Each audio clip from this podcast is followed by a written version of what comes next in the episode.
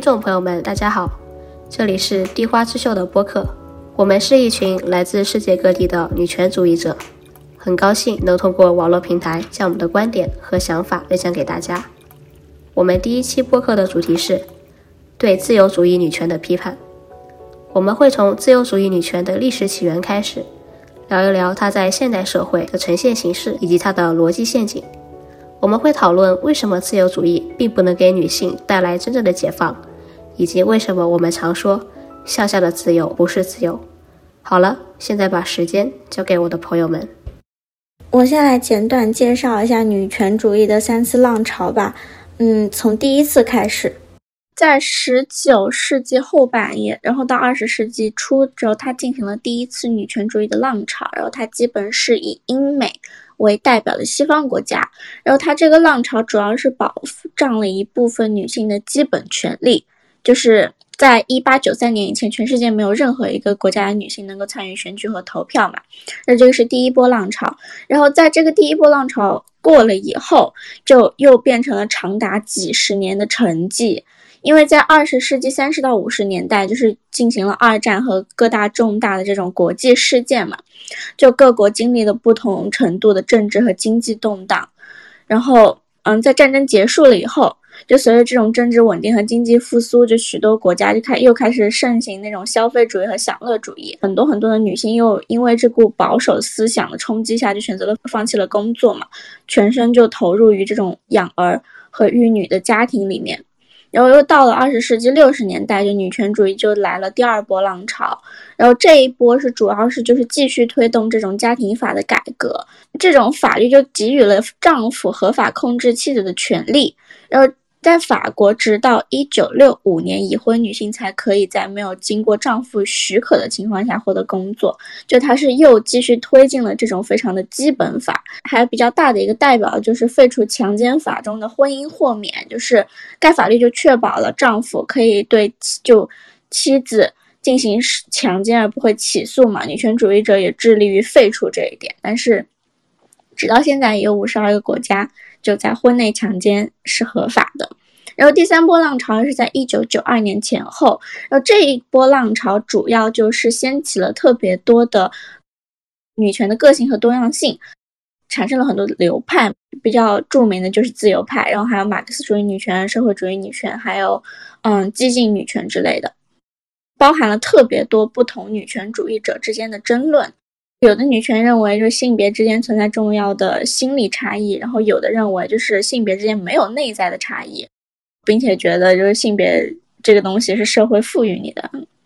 然后还有最后一波，就是第四波。第四波这个主要是围绕着 Me Too 运动来的，是在二零一二年左右。就它的特点就是利用社交媒体打击性骚扰。以及针对女性的暴力行为和强奸文化，然后第四波的时候，女权主义者最关注的问题就也是一些街头啊，然后包括工作场所这种性骚扰、职权骚扰，还有校园性侵和强奸文化，又涉及骚扰、虐待和谋杀女性、女孩的丑闻，尤其是针对于男性名人的这些丑闻，就刺激了这一项运动。那大概这就是女权主义的四波浪潮。然后今天我们想要着重讨论的这个自由主义女权，自由主义女权的确是改善了特别多女性的生活，就是她经历了数十年的辛苦的过程，然后获得了一些成果。但是妇女运动似乎自己被反错，就被淹没了。然后比如说就是。自由派说自己想要改变法律，从法律内部，从法治内部，然后去制定一些女性友好的法律，就跟男性商量着来嘛。但是，就是根据最近美国劳工妇女所进行的一项调查，说大部分职业妇女。仍然，他们的工作被贬低，或者薪资过低，没有被认真对待。就他们也在继续和家务工作奋战。就雇主、政府，甚至是丈夫所提供的帮助都特别的少，尤其是对于有色女性，她的确是做出了一些改变，但是她非常的有局限性。就因为她跟男性属于一种协商关系，而不是说我要对你不利，我要对你的权利产生。威胁，我要去破解这个整个父权社会，他们的重点就只是要在法律内部制定一些和男人商量着怎么对女性更有益的这种法律，所以我觉得它是非常有局限性的。呃，说明我正好追溯一下关于大家提到的这个工作权，我正好追溯一下第一次工业革命时期吧，因为就是我们为什么要批判这个自由主义女权呢？就是他们从来是不以女本位来思考。就比如当时第一次工业革命的时候，在之前呢，他们主要劳动力其实就是这种小家庭、小作坊劳动力，不论男女都在家里做一些手工上的活，然后以此去卖这些产品啊，来获得金钱。也就是说，这个时候呢，男女可能差不多，甚至女的还能更多挣点钱。然后工业革命之后。随之带来这种机械化，男性呢就是去外面去外面劳动，去工厂劳动；女性呢还是在家里。然后这个时候，他们男女的这个薪资就有很大差距了。可是这些自由主义，他们认为这一切都是工业革命带来的，这可是资本主义带来、工业革命带来的后果。但他们从来不想到。呃，就像我们原来提到的，这科学技术啊什么的，它可能是中立的，但是带来的后果不是中立的呀。因为我们本身在这个社会，男女就是不平等的，男性权利就是更多的。如果是平等情况下，刚才工业革命带来的这种机械化的好处，可以去工厂上班的好处，是男女应该平等的，都去工厂上班。但最后结果是什么？男性更多的走出了家庭，女性呢？在家庭里，他们以前的那种小手工、小作坊的干不下去了，转而就变成了家庭主妇，在家里做一些就是没有薪资的所谓的那种劳动，就是照顾孩子、丈夫。所以他们总是喜欢把一些结果当做他的原因，就是因为工业革命啊，所以男女越来越不平等。但是我们认为不是这样子的，因为你从来都没有从女性的角度来看，你也从来没有从整个父权制角度来看，只是认为是一些外在原因，可能是资本主义，可能是阶级差距，可能是这个，可能是那个，但从来就不是男权的问题。是的，而且就像刚刚说的，自由主义女权。就她非常喜欢去要求改变男人，就改变他们对女人的想法以及行为，就要求他们不要那么暴力，不要骚扰，不要剥削，要支持女性，然后情感上要更加敏感与表达，并且更加尽善，就是他尽力的家庭作为一个父亲或者伴侣的职责，然后也要求女性你要更加勇于表现自己，然后勇于追求你的成就，要克服那些所谓社会给你的阻碍。自由主义女权永远都是最终就是它是有赖于男人的，它有赖于男人的这种良好表现以及对女性的公平对待的。当男人认知到这种性别不平等与真正理解这种女人的潜能，然后尊重女性以后，男人变得开朗进步，也会给女人她们应得的待遇。但是男性作为一个这种既得利益者，他是不可能直接给你让步，说我会。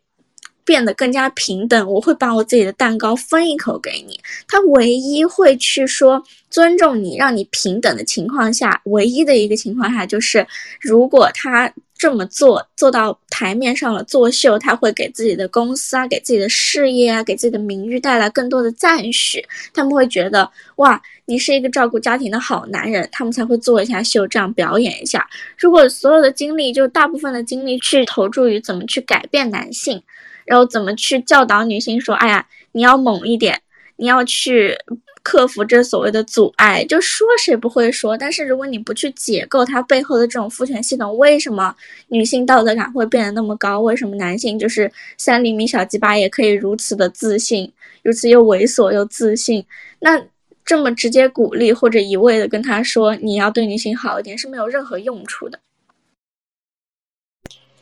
对我认为，自由主义女权它其中就是最大的弊病，就是它没有奉行性别分离主义，它把。自由主义女权依旧默认我们存在于一个男女共存的，甚至说是女性的生活中必须会有男性的角色和影子的这么一个默认的前提下，再进行对女性权益的理解、反思和追求。那么，它其实把女权。女人自己的权利，以女本位所出发所需要的权利，把它与所谓的妻权、母权进行了一个混淆。那么，很多时候我们会从自由主义女权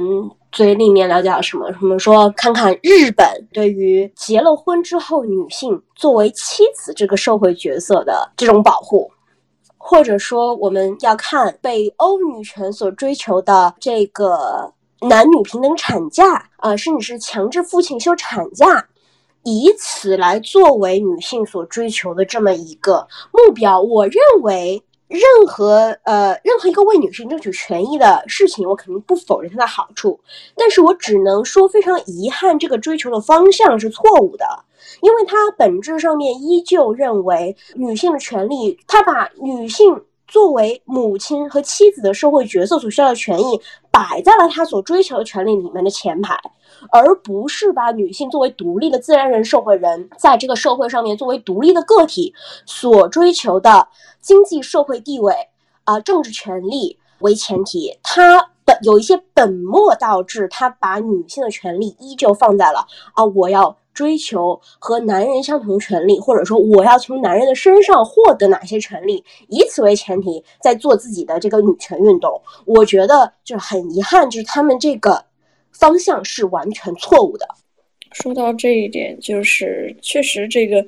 自由主义、女权主义，它的定义其实并不是很明确，因为它的这个广度太广了。他们似乎。拥有着非常大的野心，就是希望它包含所有的议题。但是，你看简单的概括来讲，就是自由主义、女权主义的目标就是将女人也放进人的这个范畴之内。也就是说，他们在这样的这个努力之下，他希望当我们说人的时候，不光指的是男人，更是更是包含男人的、女人的一个整个全人类。所以呢，一直在强调女性的。个人自由，包括政治自由、宗教自由、各种各样经济自由。他们的想法和目标就是让女人成为和男人一样的人。可能在之前，它是一个比较先进的，或者说是比较激进的这么一个理论和这个方向。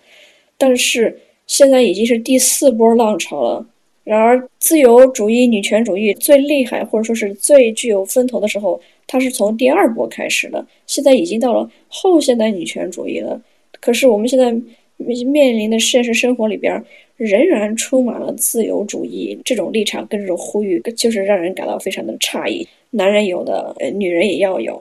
不是说这句话有问题，而说是它的标准仍然是非常简单的对标男人。男人有的，女人也要有；男人能做的，女人也要做。男人是半天，女人是另外半天。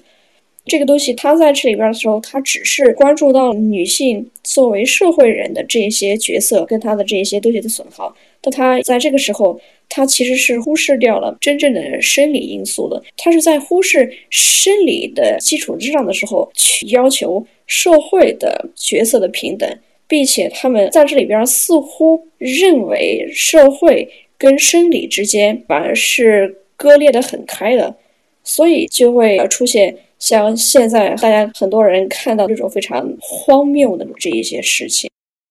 对，然后我是经常听到有一类人很爱说的是，我希望人是没有性别的，我希望有一天什么没有男人女人，大家都是平等的。他这种话是非常迷惑人的，他这句话其实就是所谓的人人生而平等。你如果只听这句话，这句话没有任何错误啊，人就是要平等的。可是他这句话里很明显的把女性都抹除了。然后他们这个人的思考，他们是从来不会按女本位来，他们是按人本位的。意思就是说，呃，我们既然是个人，我们就要平等，但是完全忽略了我们这个社会里男性和女性有巨大的这种权力的差距。也就是说白，就是一个跷跷板的理论。你在一个极极度不平衡跷跷板中间站着，说我呼吁我们大家都要平等，那你没有增加任何东西，你没有让它倾斜一点点，你别说变平了，你连一一度的倾斜都没有。所以我觉得他这种理论，在一些不是很懂的人听来，觉得他没错，可是他又什么都没有解决。在这一点，在我个人感受，就是自由主义、女权主义，它和自由派也是一样的。他们总是认为说，很多问题关键好像只在社会观念，只在政治制度。似乎他们相信改变法律、改变政治制度、改变社会观念，就能够解决什么所谓的性别问题或者其他问题。但是事实上，他们在说这些的时候，他们其实是不认为性别之间是有矛盾的，他们不认为男人和女人之间存在权利关系，他们只认为是制度给这个性别了一样的一些优势。其实这个东西到现在，有些人对这话仍然充满一种误解。而相比之下，这个马克思女权主义，他认为是阶级导致的问题，所以它也不是性别问题。而自由主义者认为是制度的问题，也不是性别的问题。所以到目前为止，似乎真的只有女同性恋女权主义者才能够真正意识到这是性别问题。所以就是在这些的这个状态之下，自由主义女权主义这一波里边，他们其实是非常否认这个性别问题存在的本身的。因为从现在来看，他们已经把性别这个概念、性别这个定义都已经模糊了，所以我相信，在这个自由主义、女权主义的这个顺利发展之下，性别不平等被消除，这个未来还是真是指日可待了。当然，这个只是个粉丝。然后我发现他们有一个特别矛盾的点。是说我们要向整个男权社会整个结构挑战的时候，其实自由主义女权特别爱说的一个是，其实只要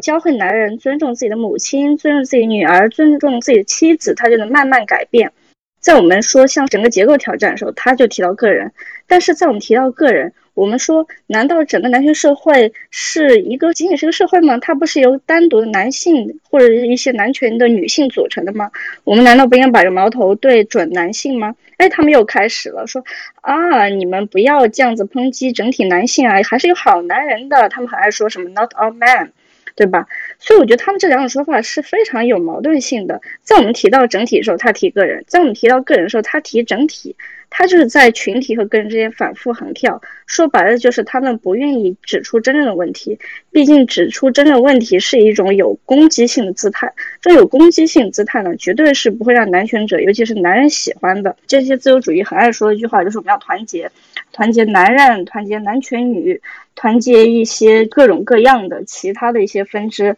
只有团结，我们最后才能走到真正平等。那有没有想过，他们这种所谓团结，然后所谓什么矛盾都不能发生，最后呢？最后肯定是把女性给消除了呀。毕竟女性现在还在权力的下位者。那你要团结，最后就是男人反而成为了整个女权运动的主导，这也都是有以前的实力存在的。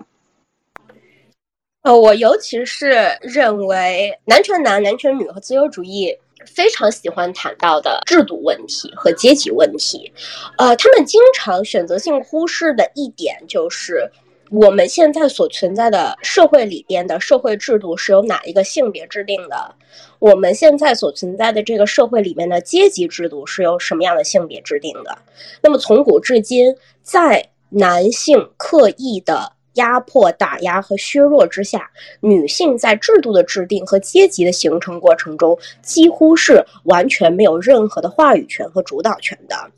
那么，我们所存在的、我们所生活的这个社会制度，我们说它这个制度导致了女性权益被压迫，导致了男女不平等。那么，我们就要问。这个制度是男性制定的。当男性在制定这个制度的时候，他们的追求到底是什么？他男性从设立我们现在所生活的社会制度和社会阶级开始，就是为了系统性的、有目的性的去压迫女性，获得政治、经济、社会地位，以此为前提所建立的这个制度。归根到底，这个制度。它的目的，它的形成是由它的制定者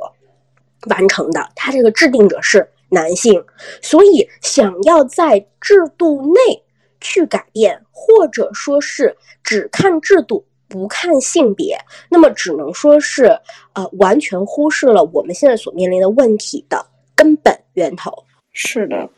然后刚刚其实哪怕我们刚刚在那里批判了，是提到了一些自由主义、女权主义的理论。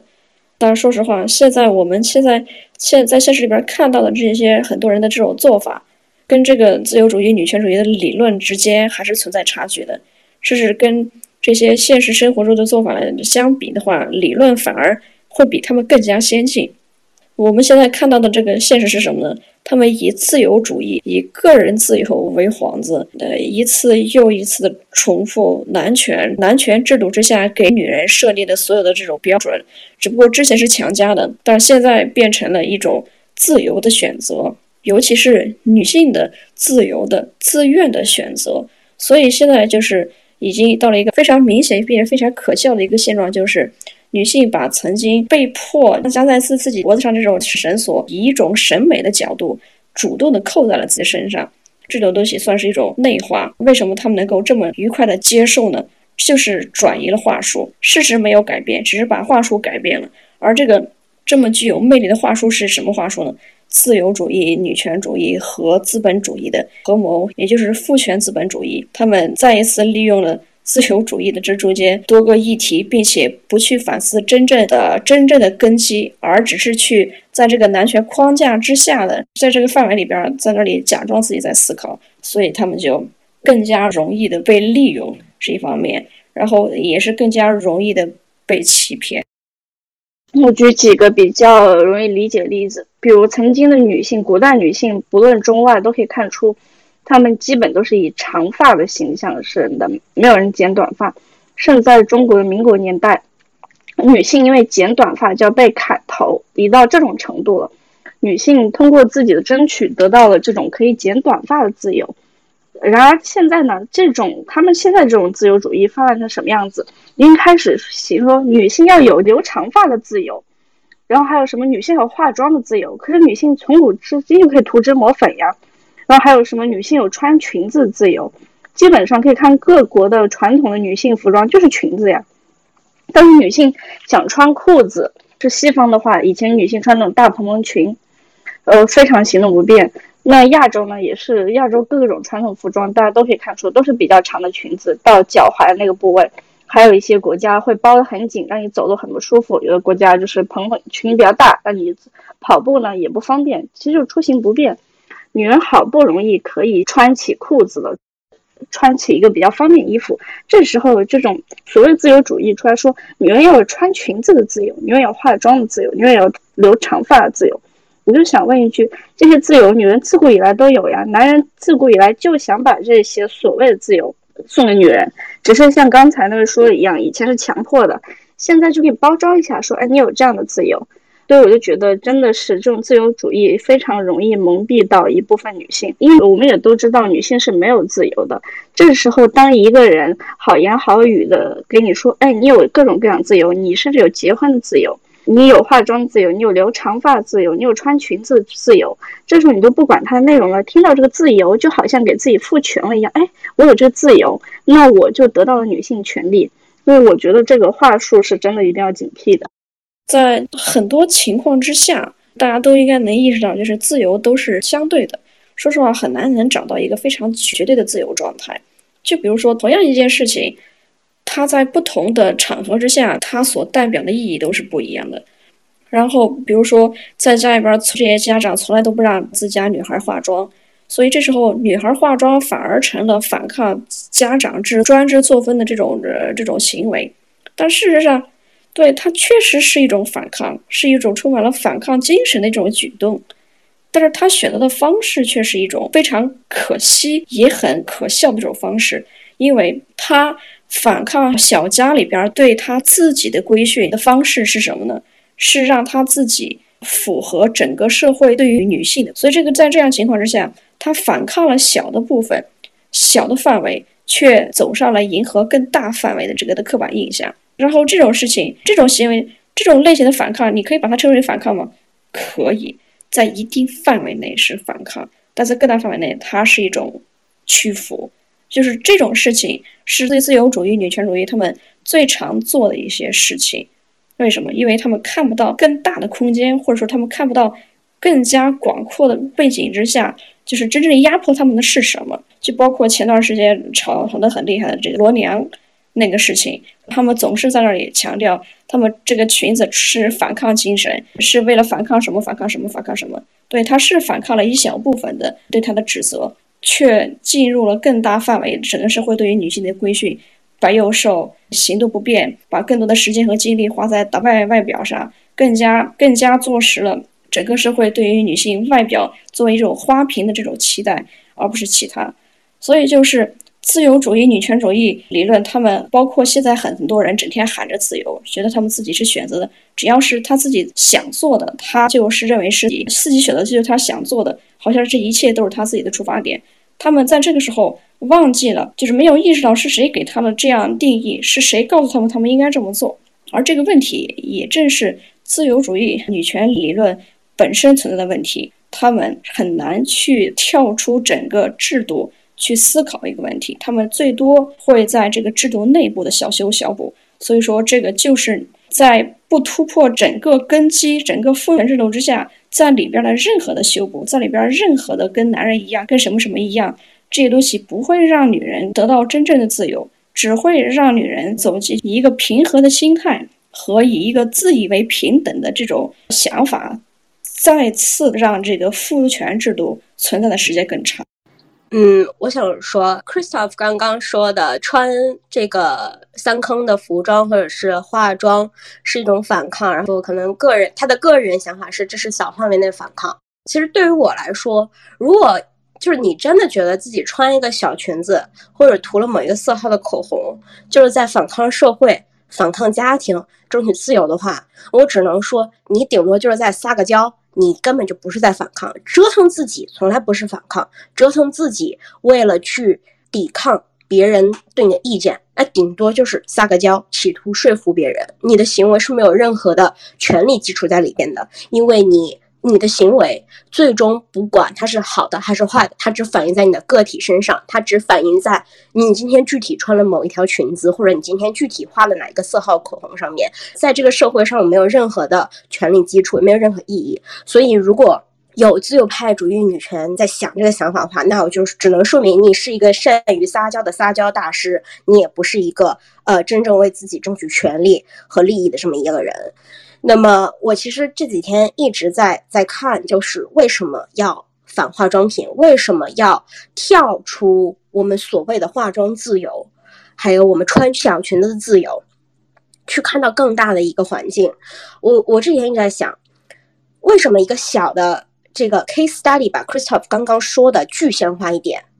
化妆品它的主要的一个成分是棕榈油 （palm oil），那么。所有善用互联网的人，其实可以去搜索一下棕榈油种植对于女性劳工权益和女性资产权益所带来的巨大侵害。那么，棕榈油它作为化妆品的基本原料，有在棕榈树的种植场里面工作的大部分员工都是女性，甚至是种植棕榈树的土地很多土地所有者都是女性。那么，这一些女性在棕榈种植场上面的劳动权益几乎为零，没有任何的医疗保障，没有任何的薪资保障，没有任何作为正常的工人可以得到的法律保护。在这一些第三世界国家的棕榈种植基地上面，这些女性劳工都是没有的。那么，就在这个月，半岛。电台他们有一篇新闻报道，我也是这几天做功课的时候看到的，在马来西亚的棕榈树种植基地，那么很多的棕榈树的种植基地、种植场上面的呃这个土地拥有者都是女性，那么他们遇到了一个什么问题？所有的这一些来收购棕榈油的美妆公司。只愿意和男性来讨论购买的价格和土地赔偿的问题，不愿意和女性进行沟通。而这些女性，她们很多人是这些土地的合法拥有者，在这些美妆公司的刻意的要求设定下，失去了他们对于土地赔偿和土地权益争取的权利。这是生产环节对女性的压迫，女性资产拥有者和女性劳工者，也就是工人阶级和有产阶级的女性，在化妆品原材料的生产阶段所遭受的压迫。那么，我们到了化妆品的生产本身产品生产和包装阶段，很多很多的新闻报道都已经说过了，所有我们现在大型的。美妆公司的董事会、董事长、CEO，主要的管理人员都是男性。女性在大型彩妆公司里边获得权力地位，真正到了管理阶级、资本阶级这个阶级的女性非常非常少，等于是我们所购买化妆品的这一些美妆公司，它的决裁者都是男性。我们所花出去的每一笔购买化妆品的钱，它的主要的流向是流向于这一些属于资本阶级和金领白领阶级的男性。但是，我们当到了化妆品的消费环节，最后的面对消费者的环节的时候，化妆品的绝大部分购买者又是女性。我们作为女性，在这个社会上，首先就已经没有办法和男性做到同工同酬，我们的收入已经比男性要少了。紧接着，我们还要再花钱去买化妆品来完善自己的外表形象。啊，以此来 quote unquote 取悦自己。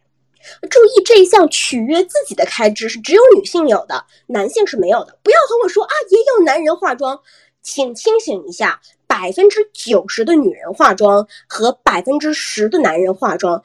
这是没有办法在逻辑层面上形成对比的。所以，请不要说啊，也有男人化妆，这个假设有一定的事实基础，但是它 on the scale 没有可比性。那么，我们绝大部分的女性从自己本来就不富足的钱包里边拿出一部分钱，把这个钱付给了已经在挣很多钱的男人，我们来换取一些化妆品，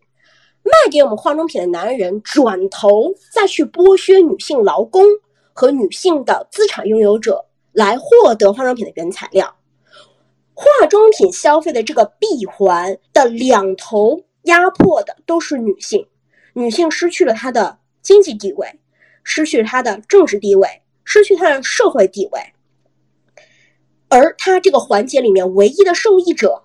是男性，这就是自由主义女权。他们在说啊，我们有画一零一一一一九九九四号口红自由的时候。所选择性忽视的是，你这款口红里面的原材料从哪里来，是谁生产的？它在生产的过程中是否女性获得了应该获得利益？是否没有受到剥削和压迫？自由主义女权都没有想，她唯一想就是拿在我手里面这支口红是我的 power。那我觉得这是非常可笑的。所谓的这个自由主义啊，它所谓的自由选择，它其实追求的是一种犹抱琵琶半遮面的含蓄。想要追求道德上的正当性，一个自由人说他想要什么，他不敢以自己为主体，不管以自己的群体为主体来表达自己的诉求，他一定要带上全人类来说啊，这个东西全人类都应该有，或者是说拿一些看起来比自己更为弱势的群体来当靶子，来给自己的主张添加一些正当性。比如说啊，一个自由人他想要自己不被强权强迫的消极自由。但他说出来的话呢，却是每个人都有选择自己人生的权利，每个人都有选择的自由。然后这个话说来说去，最后的实际效果呢，就是男人他选择的自由更多了，或者说这个女人她媚男的自由更多了，过乡下的自由更多了，A 四腰的自由更多了，啊，做家庭主妇的自由更多了，然后下下的自由更多了。再比如说，一个自由人，他想说想要女性不再因为性别受到歧视和压迫。在他说出来的话却是：“我希望这个世界上没有性别之分。”然后这话说着说着，实际效果就是女性的声音被消灭了，女性的身份被消解了。你再也不能说女性受苦受难，因为你一旦说女性受苦受难，就会有人跳出来跟你说：“男人他也受苦受难。”我希望这个世界上没有女权，没有男权，只有人权。我希望这个世界上不再因为有性别有了之分。我希望所有人都幸福。我希望没有人受苦受难。但他永远不会告诉你，女性她是一个需要特殊拿出来强调她的受害者身份的一个群体。再比如说，这个自由人强调怎么样教育男人，让他们不强奸、不犯罪，怎么样挑选好男人，怎么样让男人做好奶爸，怎么样男人做家庭主妇，他就从来不追求说我自己呃能掌权、能制定法律、能颁定法规，或者说我能向这个施暴者复仇，我能给他们执法，他一定要。把自己放在一个受害者的处境上来享受一种道德上的快感，他把自己带入一种非常可怜又被动，却是道德上毫无瑕疵的的身份，一种角色、一种情感在里面，认为我受到了伤害，但我是纯洁的，我是无辜的，我是在道德上占领高地的。但却从来不会跳出来说我们就是受害者，他们从来不会跳出来认领受害者的身份，他一定会说，我虽然是个女人，但我觉得我的生活还不是最苦的。那些什么呃山区里的那些男孩子，他们比我更苦，或者说某些弱势群体他们比我更苦，或者说呃底层阶级的人他比我更苦，我一定不是最苦的。他永远不愿意认领受害者的身份，为什么呢？因为你一旦认领了自己受害者的身份，你就不能享受一种纯白无辜的情感了。你的下一步，那肯定是要复仇啊！你要补偿，你要颠覆已有的权力体系。那么这个时候，这个自由人就会觉得。我的姿态不好看了，我有欲望了，我对外界有所求了，我把自己的诉求放在中心了，并且我喊得很大声，我声嘶力竭，那我不优雅了。所以说，自由人想要的就是说，别人不来干涉他，但他也不敢去干涉别人，这正中男权下怀呀。因为你本来就干涉不了男权什么事情，当男权要来干涉你的时候，你又要姿态，又要尊重那些干涉你的人的自由。然后你又不能以眼还眼，以牙还牙，你要跟别人讲规则，要跟别人讲人权，所以讲来讲去，你就只能擦亮眼睛，挑个好男人。那本质上就是说我跪地乞讨，我求青天道老爷，求你做个明君，求你讲仁义道德，求你不要伤害我。但是他们却从来不敢妄想自己能站起来。所以自由主义的本质是不敢展现欲望，不敢做管理者，不敢展现女性的主体性。可能会有人说啊。我们维护这个三坑自由啊，我们要穿裸，我们要这个束腰，我们要追星看耽美。这个时候欲望极强啊，打得头破血流的。但是搞奶头乐，它不算欲望。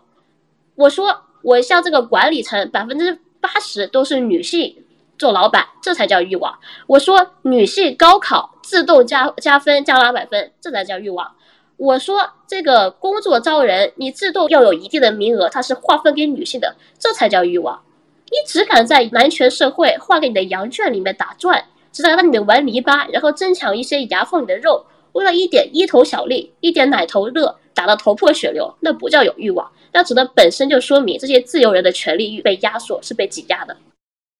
就是我必须得说一下，嗯。理论和现实中的自由主义女权主义是是完全不一样的。顺便再说，西方的自由主义女权跟本国的自由主义女权里边也是不一样的。我不怎么了了解外部的，但就从本国的来讲，我不知道为什么自由主义女权主义它里边会和这个丛林法则又混在一起，认为人的自由和尊严，呃，并不是这个生而具有的。也不是什么着的，而是得要靠你去挣的。所以，在这个国内的自由主义女权主义者认为，女性的这个权利，不，女性的社会地位都是她自己靠她的奋斗跟她的能力去换取的。女性的家庭地位和她的收入是相关的，所以他们号召女性要做独立女性。极端女权的号召独立女性是指。整个精神不去附庸，或者说是不去屈从，但是他们自由主义语境下的女权主义的独立女性，居然成了不花家里边人的钱，而是要让自己让什么都没有的自己抛开所有的这个外援，去自己白手起家奋斗，然后再把钱给他们其他人。所以就是各国的传统文化的个加持之下，再加上一些社会的个很可笑的这种胜负的逻辑，加在一起之后，就变成了一个别人说四不像。是八不像的中国自由主义 女权主义，我不敢说其他国家，因为我不了解，所以我不能说。但是就强国内部的这个自由女权，它绝对不是一个好的方向。其实说真的，这种女强驴或者是奴，其实就是在在北美这边也是一样的，也是因为自由主义女权，他们不愿意去真正的对抗根源问题，就是父权和男人，他们不愿意把矛头。对象那里的，而他们相信说现有的父权结构，只要女人给够权力，也能够过得好。所以他们到头来还是说培养了一群，只有说在事业上得到了成功，或者说跟男人平起平坐，其实根本就没有。然后，但是心里面还是非常被父权奴隶的一群女人。所以说。我觉得女强奴这个问题是可以说是呃全球自由主义女权所产生的一个产物，所以我觉得你刚才说的这个在北美这边也是一样。哎，我吐槽一个好玩的，刚才提到说他们国内这种自由主义说是不花家里一分钱，还有一个结婚的时候不问老公要一分钱啊。虽然我这是反婚的，但是我是觉得很好玩。什么？如果你是一个独立女性，你就要不要彩礼，不要嫁妆，我们平等恋爱，平等进入婚姻啊！我觉得这个真的是非常好啊。自由主义，它在各国，它其实都是和经济私有制是有关的，所以它最直观的就是和经济关系或者金钱关系啊，就是跟它这个经济关系的这个关联非常的紧密，所以就会有发现，这个所有的好像类似于各个文化区域、各个这个国家的一些人，凡是自由主义女权里边的，她都是试图通过。就是他们如果真的想号称说是要反对之前的不平等，或者说是要改正什么东西的时候，他们总习惯于用钱来衡量。比如在中国，他们认为在这个婚姻制度里边，就是反对物化女性的措施是什么呢？他们的措施是通过取消彩礼，就是毕竟有了彩礼就不是平等的恋爱关系，而是一种买卖关系。所以呢，只要把彩礼一取消了。那么这个这个女人就不会被物化了呀，她就是个平等的人，就跟这个男的一块结婚、生孩子、做家务、赡养老人了呀。还有在做这个家庭里边，他们想要强调所谓的家庭主妇的这种价值，他们的方式是什么呢？也是通过号称说是要把家庭主妇劳动要给予他们合理的报酬。想要通过这种方式，通过这个提高女性的经济收入，来提高女性在这个家庭范围内的这个地位的这种上升，然后在这个各行各业里边，当然不是说是这个薪酬平等这个实施是无效的，而是说是他们似乎对很多事情的考虑里边，只是通过报酬、酬劳、金钱这种的计算来提升女性的地位，也就是说，他还是通过证明女性她有用处。她的能力比较大，她有高收入，所以她才有资格被平等对待、被看重和被关注。包括这个消费主义的那一套，他们都说了嘛，用手边的钱去投票，就是他们对某些东西的惩罚，就是拒绝买那些东西，或者说是去买其他的东西。所以就是在现在自由主义，它已经非常深的被这个资本主义、被这种消费主义。所绑架，甚至已经让很多人把这个金钱跟位置、跟地位、金钱跟女性地位绑定在一起。这个东西真的非常的危害，因为金钱算什么？它只不过就是一种价值符号，它就是一种评价体系而已，它事实上毫无价值。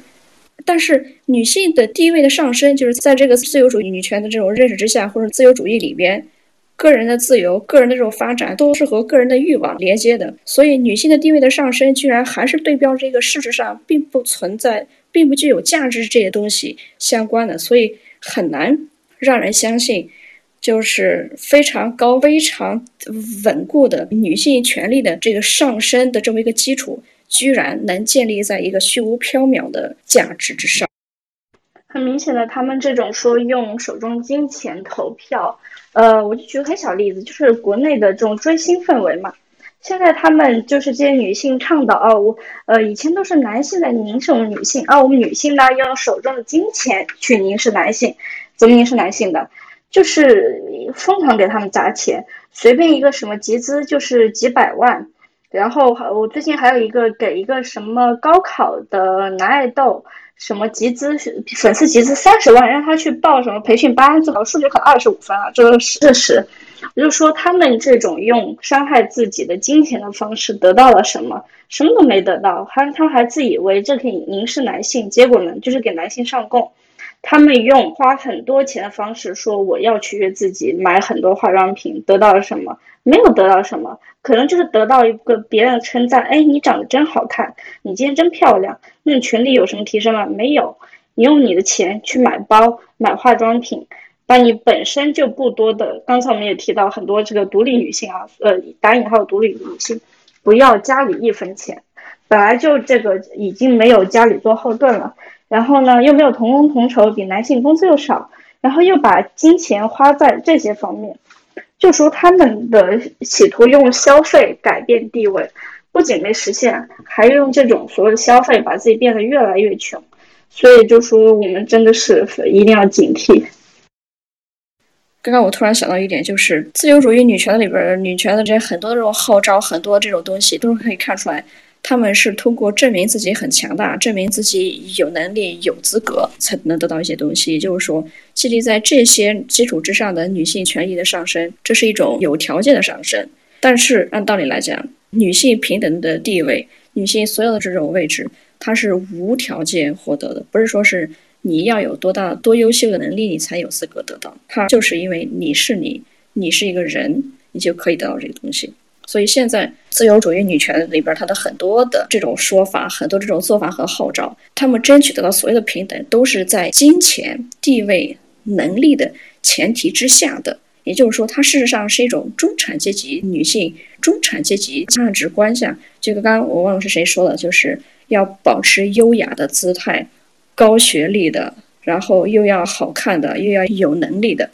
所以这些群体是一个非常狭小的一个群体。哪怕很多国家号称它的中产是占全的，但是全球七十多亿人里边有多少是中产的呢？所以就是说是这样的女权其实是一种虚假的、虚幻的这种女权，因为他们一旦失去了他们的能力或者说是经济收入，在不平等的性别的权利关系之下，他们现在所拥有的所有的条件，包括高收入、高学历，什么什么什么，都会在在极端情况之下，一条法令就可以让他们这些优势。全都化为乌有，也就是说，他们的倚仗就是随时可以失去，那么随时可以跌到最底层。所以说，这个东西是根本不可能，就是依靠这个自由主义这种宣传、这种想法去争取到真正的这种平等或者怎么着。平等都是要靠抗争，而不是去协商，更不是用钱去买来的，这才是重点。我想举个对比的。你刚提到那种是家庭以外的这种金钱，现在还有一种说法是家庭以内的这种经济方式，就很多女性在倡导应该给这个家庭里这个妻子和母亲角色这位女性多多提供经济上的这种兑换，应该是，比如说你生了呃孩子，你就应该得到怎么样的金钱，你的劳动价值就应该兑换怎么样金钱，这样才可以达到平等。但是我就觉得一个很奇怪的点。这些人在提出这种劳动也需要用经济来计算它的价值的时候，他们从来不提要问谁去要这个，就他们从来也不提到他们的这种付出，家庭内的付出给哪个人得到利益，是不是给他那个老公，是不是给那位男性得到利益？他们从来不爱提这些，他们只提他们损失了，他们亏了，他们应该得到。所以我就觉得这种。就是他们的言论永远都是这种充满迷惑性，在一些刚听到人说，哎，说的对呀，这些女性在家里这种免费的劳动、义务劳动没有价值，确实不应该。如果我们要提升她的地位，就应该给她的这种劳动赋予金钱上价值。但又仔细一想，她的这个劳动对全体女性有什么好处吗？我就说自私点，对我有什么好处吗？没有，对他家的那个男人有好处。所以我就觉得刚才这个，我正好想提出一个对比。呃，刚才那种消费，然后那种高知高学历很好工作，是所谓家庭以外的这种金钱上的问题。还有一个就是家庭以内的。对的，我就想说，前几天德国的一位女性一个政治家不是说了一句话嘛？大概意思就是说，什么时候如果政治高位这种政府高位上也有女性无能的女性的存在的话，那女权运动才算是推进了一点。就像那种你普通一个小。教师考试考四分，你就可以当个老师。那什么时候女性也有这样的待遇？就她只要有个，她就可以直接考进去这种高位，就她什么都不用做，就无能又自大的女性领导者。什么时候有了这种存在，那女权算是进步了一点点。还有，就之前海狸说的争取权利姿态的这一点，就非常的温柔优雅嘛。就是我又想起了女性为男性争取这种化妆的权利，就像我们刚刚。提到的那个，然后还要给自己争男保，争取进女厕的这种权利，都可以说出那种我今天就要去练跆拳道，哪个单女来阻止我们家小侧老进女厕，我拳打脚踢一个。对于自己的权利就唯唯诺诺，就想做出这种很优雅的姿态，就每天给别人诠释性劳动，说，哎呀，女性的就业玻璃天花板是什么？我们太难了。对呀，女性每天化妆很累。就也不愿意去做出这种不优雅的姿态反抗，但遇到自己的男宝受害了，或者是什么男人也想变成女人，想要搞搞男权强加给女人的东西，穿穿裙子和化妆，他们这种伟哥作用一下就上来了。我们和男宝在同一个边啊，就我们。为了他们去抗争权利，男宝放心飞，妈妈永相随。那他们在想什么？有可能男人有了化妆自由以后，就会分一点面包屑给他们吗？或者感谢他们去替这些男性争取化妆自由权利？这这可能吗？还有带男宝进女厕更是，就自己的权利受到了男权的倾压，然后自己作为一个。母亲受到了这种母职惩罚，然后你只敢往单女身上撒气，挤压单女的撒气，就挤压单女的生存空间，你没有任何胆量去找男人要权利。嗯，还有之前说的那个追星也是。公司直接给你卖惨，说啊，你们的哥哥只有你们了，他需要一些众筹来考高考，或者需要一些东西、经费资源来筹办他的演唱会，不然他就要糊了，不然没有人喜欢他了。哇，这些女的就立刻冲上去，就觉得自己吃了伟哥一样，立刻就行了，就把自己跟男性争来百分之八十七、百分之七十八，就八十都不到的不同工同酬的这种工资，然后来再全部投入到另外一个。子身上去帮他们开演唱会，帮他们打榜，帮他们买东西。这个时候自己的权利又特别大了，就为自己争取的东西是真正自己想要的这种欲望的时候，就屁都不敢放一个，什么都不敢说。刚刚 Lucian 说的那一句话我很赞同，不过我前几天也在一个华人女权博主的。博客上看到她，但是她其实不是一个德国政治家说，她是一个德国女艺人说的。她是一个既是演员又是歌手的一个女性。然后，其实她说这句话也蛮久了，因为这个人是一九一四年出生，然后在十年前就已经去世了。就一个生得如此早的女性，她都有这样的觉悟。然后她好像我们的激进程度好像都不能说是比她强。所以这就又引入了某些国家的女权是否在过去的一百年里缺乏进步，甚至还有倒退的这个问题，我觉得是有的。就是我刚刚啊翻了一下这个美国家庭主妇比例的数据，发现它的最低值是在一九九九年达到的，是百分之二十三，然后在一九九九年以后它就回升了。说到家庭主妇报酬这个事情。这个特别搞笑。如果以后真的要发家庭主妇的报酬的话，如果他们是公开呼吁说是让给家庭主妇发报酬，并且如果在这个呼吁上他没有指明是说是谁给发，就不知道是他的亲戚老公发呢，还是说是这国家给发，那么他们呼吁说是给这些家庭主妇的生孩子做补贴的话，这个这个钱从哪里来呢？那显然是从政府来，政府的钱都是税收来的。那税收的话，那可就不光是。结了婚的人去税收，这个要交税，所有人都要交。然后呢，那些结婚的人要办喜宴，每次都要过去，还要交份子钱的时候，为什么他们那些要结婚的人总是看起来就是不那么抗拒呢？因为当他们结婚的时候，那些人就会同样给他们这个钱。所以为什么单女向来不喜欢，尤其是不打算结婚的人向来不喜欢，因为他一旦给出的话，他知道他不可能再有机会从那些人手里边拿来相应的钱，所以。在那些号称说是要给家庭主妇的，无论是他的家庭劳动的工资，还是生育的补贴，这些钱最终的唯一的承担群体就是单身的不婚的女性，或者说是晚婚的女性。总之就是唯一受伤的人，唯一要承担经济损失的人是我们这群人，而唯一受益的是谁呢？是那个家庭的男主人。就是现在，我们大概把这个领域分为公领域和私领域。女性在私领域做出的所有的这种付出，所有的成果都被她私领域主，也就是她的那亲亲老公给给给拿走了。但是，一群自由女权主义者却在公领域里边去呼吁给私领域的类似于家奴性质的人给他们发工资，并且呼吁的对象并不是男人，并不是结了婚的男人，而而是政府。而是大众，就是让人觉得，我现在已经搞不太清楚，自由女权主义这票人他是自由女权还是自由男权还是改良男男权呢？我不负责任的猜测一下，如果呢这个政府不给发钱，最后变成什什么样呢？就是结婚男性他的工资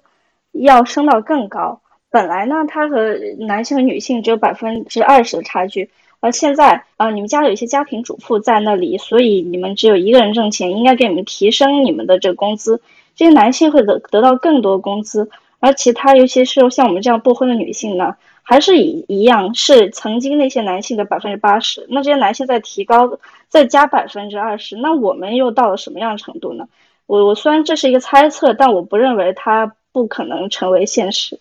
这不是一个猜测，我它已经是一个现实了嘛，在。企业进行裁员的时候，他优先选择裁掉女员工而不是男员工的。很多企业在做出这个选择的时候，他的理由是因为男员工要养家，所以不应该被裁员；而女员工没有养家的这个职责，所以女员工可以被优先裁掉。所以这个现象已经发生在我们的生活中啊，就在现实生活中发生在我们身边每一天。呃，我觉得他在我们现在所生活的这个社会里面，凡是需要解决任何一个问题的时候，肯定优先牺牲掉的是女性，不管是已婚的女性还是未婚的女性。她在做出任何的相关决策的时候，第一个被优先牺牲掉一定是女性，因为女性从来都，尤其是自由女权主义的这些女性们，也从来没有在这方面为自己呃树立过任何争权夺利的基础和立场。想补充一点，就是一个国家的养老制度完全和他的这个国家的女性在养老方面的这个付出成正比。为什么在很多欧美国家，它的养老制度这么全面？就是因为没有像中国女性、中国婚旅那种。所谓的比钟点工，比请的那种佣人还能干，但是还是免费那种啊，做 应该能算是这种所谓的这种女女性的这种养老内卷，去扛担这个社会的所谓的一部分，政府应该给予。他的公民的这个权利，导致成就是中国现在的现状，对养老来说，它是一个比较堪忧的。但是养老这个东西，它完全还是这个大顶，还是扛在国女的身上。那中国的这婚旅呢，他们对扛大顶这件事情，其实说实话，真的是一流的。而且，可能国外现在所谓的自由女权，还有说那种通过这个税收来给来给予做家庭主妇的女性。是关于女性被优先裁掉这个事情，去年的疫情失业潮就是一个很好的证据啊。西方女性的这个性别平等数据几乎是一夕之间倒退了好几十年，这个女性的就业率和男性的差距非常的悲剧。美国有一个月份整体失业率下降了，但是男性的就业率反而还上升了，也就是说，可以算是所有净失业的人都是女性吧。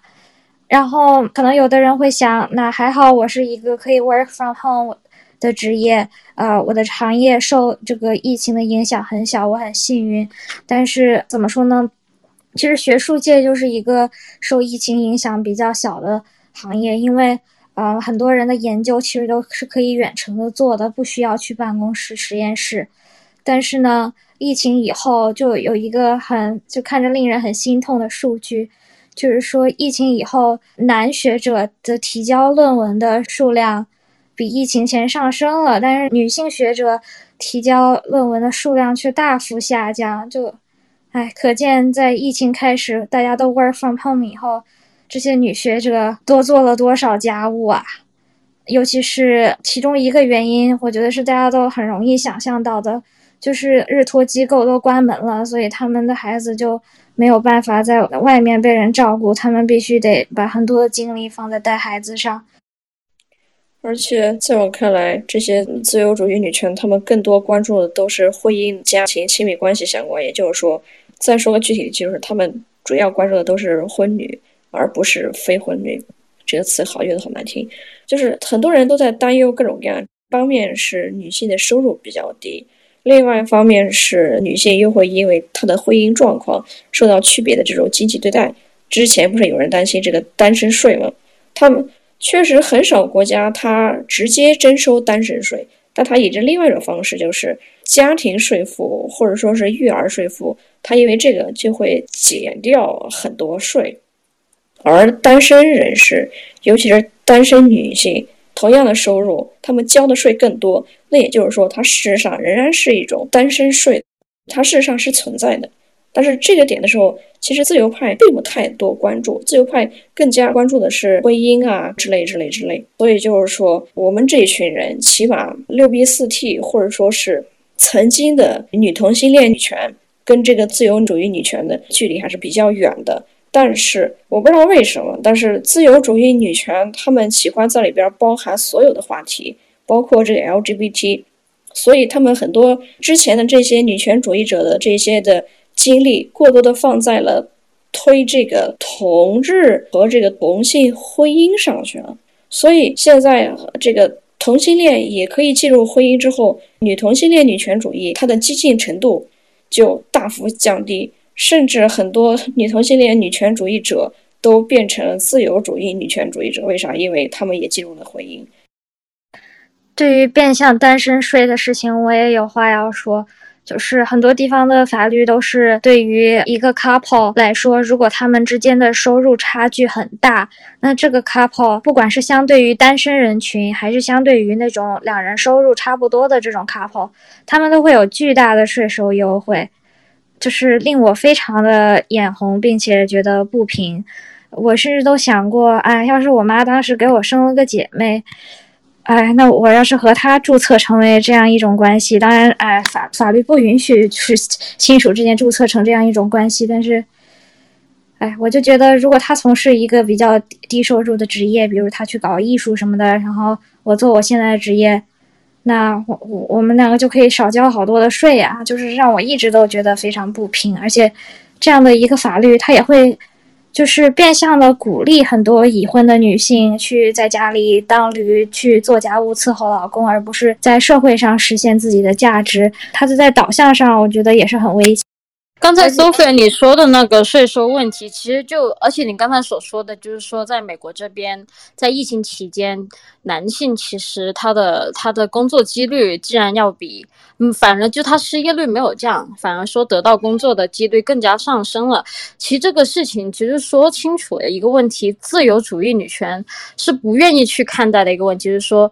结构性，它这个社会和它的社会结构就是父权，也是建立在压迫女人身上的。你刚刚所说的税收问题，其实政府是从来都不想女人去掌握他们自己的天地的，这个是跟他们完全就是违反了。父权社会是永远要剥削女人的，所以在二战的时候，不男人都去打仗了，他们需要生产力，那就让女人去工作。但是男人回来之后，立马女人就回归家庭。所以说，回归家庭是每一个政府。都想要强，就是想要女人去做的这个事情。本来这个社会和结构就是建立在剥削女性身上，而自由主义女权永远都不愿意去去颠覆这个结构，因为他们觉得说，在这个结构下，如果女性能够获得足够的权利，她们就能够变成和男人一样是。作为一个平等的人去对待，但这个结构本来就注定了，女人在这里喊的再大声，她也不会真正的得到跟男人一样的权利，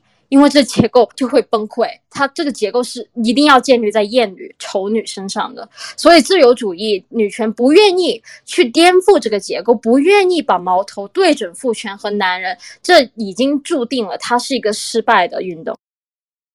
现在有一个重点，就是我看我已经发现了很多派别的女权主义者，他们都已经忽视了，就是性别。所有的这些自由派女权，他们总是在那里喊，说是男女是平等的，男女是相似的，在这个男权社会之下，男人照样受到压迫，所以女权的解放也是对男性的解放。所以在这个话里边就已经说明一点，就是他们不认为性别本身有矛盾。而是性别所有的这个男人和女人在这个制度之下都是压迫者，也就是说，他们的这个表述里边不认为男性这个性是特权性别，他们不认为这个女性的性别相对男性来讲，它是一个被压迫的状态，并且并且被压迫者和剥削者就是男性这个性别，所以本质上来讲，自由主义女权他们是不承认性别的压迫这个事实的，他们认为。性别压迫只是一个结果，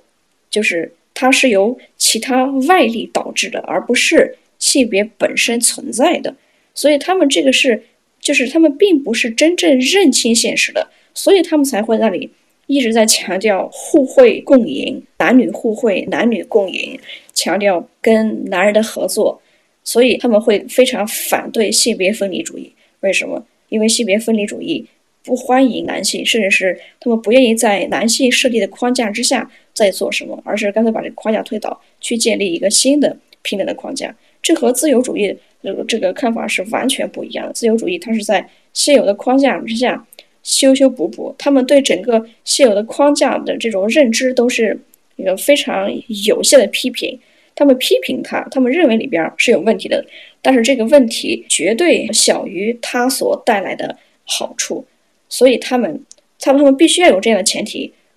因为只有这样前前提，他才能够心安理得的进入这个框架，并且在这个框架里边自由生活。所谓的认为，他认为在这个框架之下，他们是平等的，他们是可以去改进的。一旦他们承认，或者说一旦他们说这个框架的坏处比它的好处要多的话，那么他们就只能去改变。所以他们不愿意改变，并且认为说这个框架，呃，通过修补还是能够用的时候，那就说明了。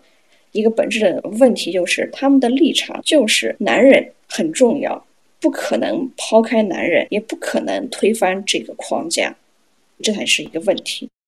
对，而且他们特别喜欢把 Crystal 提到的那一点，就是说把一切问题归结于别的事。很明显一点是很喜欢归结于传统，因为传统的大男子主义文化，因为所谓有毒的男子气概，因为这些原因才导致了女性被这样压迫。因为这些原因才受害。他们认为，如果我们把这些大男子主义解决了，那这样子就平等了。但是他们完全没有意识到，正是因为这样厌女的气氛，正是因为这样的社会，才导致了男性，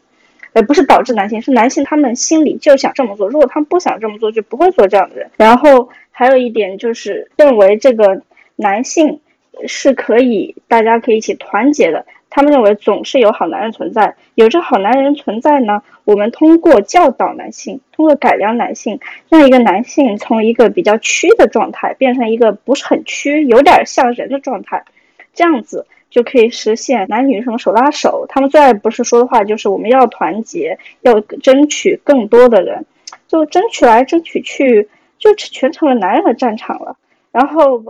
他们帮助男人争取到了一些权利，男人变得比以前更加自由了。他们确实得到了自由，可是女性呢？女性更没有得到自由呀。而且他们很爱说一句话是：呃呃，女权主义也可以解放男性。他们不理解为什么一个这么好的事也可以解放你们这些男性，你们男性却不去做呢？那你当那些男人是傻子吗？他确实，我也承认，如果是一个真正的女权的社会，男性会得到解放。但是呢？他们解放，他们得到快乐和他们压迫女性的快乐，那是一种快乐吗？就是因为他们知道压迫女性得到快乐太大了，你们那一点点所谓的解放，对人家来说根本看不上的。所以说，这些自由主义的女性永远就是把不要什么性别对立挂在口上。我们应该团结，我们应该争取更多的人。那为什么你们这种理论这么受欢迎呢？不就是因为你们这种理论不会让男权受伤，也不让那些男男的感觉难受？那一个男人都承认的女权主义，那你说这叫什么女权主义呢？是的，特别想做吐槽这个自由主义女权的一个点，就是呃，自由主义刚刚都说了是和金钱或金钱关系有关的这个东西，所以他们做什么事情永远都是利诱的方式，就说你做这个事情对你是有好处的，他们吸吸引其他人参加，也就是说你做这些事情有好处的，当然正常，人不利己天诛地灭嘛。但是我就是很想不通，就是他们既然。做什么事情都是以这种哈利诱的方式来的话，他们怎么怎么就意识不到男性在这个社会里边他有多少特权呢？就是他们为什么就像刚刚汉娜说的一样，他们为什么会认为男性会因为他们那一点点的嗯玩意儿就放弃人家那么多的这种特权呢？他们自己如果真的想不明白的话，他们整天去那里喊这个男人怎么着，男人怎么着，他们能能够骗过谁呢？更主要是他们如果自己心不瞎。真的意识到，就是他们肯定意识到，这个男性在这个社会里边的特权那么多的时候，这时候他们对男性展开利诱，同时还要还要强调男性有多么重要，女权里边必须要有男性的参与，没有男性的参与是不完整的。那说一句不好听的话，这和一些驴他在那里呼台打架，这有什么区别吗？这明明就是要推翻不权制度，然后再来一个新的平等的之后，这才是真正的解决方案的时候。他不，他他他不仅不在那里斗敌人，反而在里边强调这个人他不光不是敌人，他还是我们的战友，是非常重要的战友。多重要呢？没有这些战友，我们根本就就赢不了，不能没有他们。那我们干什么？我们到底在干什么？或者说他们到底在干什么？他们搞的这个女权是什么东西？这个真的是一种自由，还是一种奴仆呢？看他刚刚又提到说是被男人就是认同的话，那还叫什么女权？对啊，所以现在一个非常简单的判定就是，如果男人都在支持某一派别的女权，那就说明那个派别绝对不是什么女权。还有他们这自由派总是在那里说，男人也是受压迫者，受压迫者。那么很好，在这个只有男人和女人这个世界里边，两个性别都是受压迫者。那么谁是压迫者呢？难道是某一个具体的个体吗？那么是哪个个体的人可以压迫整个性别呢？或者说是当我们说女性都在受压迫的时候，他们说男人也在受压迫的话，那么也就是说男人受的压迫更少，也就是说女人更多的是在受压迫。那么是哪一个个体主要主要压迫女人的同时还在压迫男人呢？如果不是个体的话，那么群体那个群体是个什么群体呢？那个是不是非自然、非地球生物的这个群体，它在压迫整个地球生物，还是说真的是他们上帝在压迫人类？否则的话，当我们说女性受到压迫，当这个性别说法的时候，性别它就这么几个性别。当女性受到压迫的时候，那么是谁？是不是其他性别在压迫女性？这时候他说其他也在受压迫的话，那么到底是谁呢？在那里喊都在受压迫，都在受压迫，所以他们不愿意承认，也不愿意说出压迫女性的那个性别是什么。他们为什么呢？为什么要这么做呢？说来说去就是他们太爱男人了，在他们的看法和世界里边，没有男人是不可以的。他们甚至都无法想象没有男人参与的这些事情，所以他们的骨气。他们的勇气、他们的未来、他们的平等，都要有男人的存在、男人的支持才能成功的话，那么这还是像刚刚我们提到的，这是一种有条件的平等、有条件的抗争。那么有条件的意思就是，第一，这个条件是可以撤掉的；第二，没有这个条件，他们就得失败。所以就是说，在这些女权运动里边，没有男人的支持，他们就是失败的。但是是谁在压迫女性呢？所以他们的这些个号召也好，他们的目标也好，说来说去又变成了我们长时间说的一句特别可笑的话，就是女人你必须要结婚，为啥呢？因为你得找个男人保护你。你这么话说的好像啊挺对。那么下一句话该问，那么是谁在伤害我呢？哦，好像也是男人。那么这时候让这个伤害我们的这个危险因素消除掉，才是最好的解决办法吗？但是男权社会和自由派女权给出的解决方法都是一样的。是什么呢？团结男人。哎，我给你们分享一个好玩的话，当然这是一个男人说的话，虽然就是狗屁，但是我还是想说，因为有也有女人也说这种话。他说，呃，那些搞六 B 四 T 不婚不育的女权主义者，他们是主动放弃他们的战场啊。他们明明可以进入婚姻，然后来反抗这个男性，反抗男权，可他们退缩了，主动把这个战场。让出去了，那他们这样怎么能扩大他们战场呢？哎，我就觉得这很搞笑呀！你什么意思？就说这个婚姻是压迫女性的，那我先不直接把这婚姻制度给捣毁啊，我先进入，我进入婚姻，说进入婚姻了，我是婚女，我是一个反抗男权、反抗父权的第一线，我在第一线冲锋。哎，你看，但是你们在第一线冲锋，你们也没对你们自己老公怎么样啊？所以我就觉得他这一切话术，就是还是在让女性进入婚姻。只是比那些强迫你的人好听一点，强迫你说女人必须结婚，然后你们现在这种说法，自由主义说法啊，女人呢也要进入婚姻去反抗，这样什么男性才变更好，然后说来说去还是在婚姻里打转，还是要和男的产生连接，就是还是在改造男性，把你身边的男的改造了，仿佛每个女人把你身边的男人改造，这个世界就好了，就没有人再压迫女性了。因为自由主义女权，或者说现在这个自由主义的一个话术，它的原始的这个想法就是，它并不是说要去改变一个现状，或者是挑战一个现在的这个社会的结构，或者说是去要怎么样。他们就觉得啊，现在我们需要能得到的就是我们啊，男性可以让我们在这个所谓的权力的桌子桌子桌子旁边有一个座位，然后他们丢掉那些面包屑，我们可以来捡。就说，但是六 B 四 T 和性别分离主义呢，讲究的就是拿一个斧头来把这个权利、把这个系统砸得稀巴烂。对于女性的这种剥削和女权主义的这个这个起始呢，其实就是因为一个女性她生而为女。比如说，中国七千万被遗弃、被杀掉、被堕胎的女婴，这个女婴她被堕掉，并不是说她出生以后的受到的这个压迫，而是她作为女本身。她对于这个社会或者对于这个父权社会来说，它的这个价值是低的。所以说，对于女性的压迫，的确就是她生理性别上的这种压迫感，也是意味着女性当她们出生的时候，男性给她们多余的这个权利，也只是因为她们有阴茎而获得的这个权利。我们要打破的这个枷锁和打破的这个系统，它的根基是这样的。的自由女权呢，她是觉得我们可以先介入这个男性的这个社会，通过和男性的沟通，像对他们说一些话，比如说啊，就像汉娜之前说的这种有毒的男子气概 （toxic masculinity） 这种在自由女权和所谓的 intersectional feminism 里面的一个话术，就是我们会把所有人，包括男性，一起并并肩向前走。这个走的最后的后果，女权运动一世以来，包括男性啊，然后为 LGBTQ 的 plus 群体去发声，而不是只是为自己发声。这个结果是什么呢？现在在北美的女性，你如果说自己是这个 woman，自己是有一个 vagina，你是有阴道的，然后你是有子宫，你有一个 uterus。其实现在在自由派来讲，你有这样的言论，你已经是在压迫那些非性别或者那些跨性别女性了。你的存在已经被压缩到一个不允许的一个地步了。现在你不能说你是一个 woman，你现在只能说你是个 non man，你不是一个男性。就如果一个所谓的在 C H 上面很多屌子说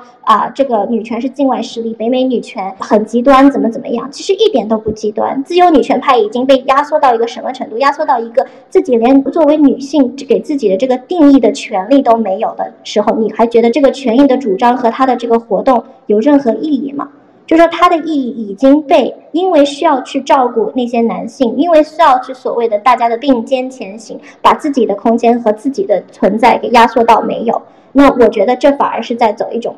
倒退的路度，因为自由主义女权它其实是很害怕得罪男性的，所以他们其实是没有可能说不是在跪着的状态，但他至少还是弯腰哈背的这种状态。所以我们要打破的是。自由主义给大家带来的这种错觉，所谓的什么化妆自由、约炮自由，这种所谓的性解放，你的解放其实最终还是归于你的解放是对男权社会的一种添砖加瓦，给予男权社会的有另外一种剥削女性的机会。你所谓的这个自由，所谓的这种把自己美化成一个男性审美，就在国内的话就是白瘦幼审美，去取悦男性的这种行为。对，你是自由了，你是有可以去美化自己的机会，但是你美化的这个受众群和你的这个凝对你凝视的个体，他还是男性，他从中受益者还是男性，再被压迫的，在所谓的社会底层男性，他不管怎么说，他还是这个父权社会的下的利的利益者。不要跟我说什么在底层的男性他就不是压迫者，因为在每一个底层的男性，他都背后有一个什么，背背后有一个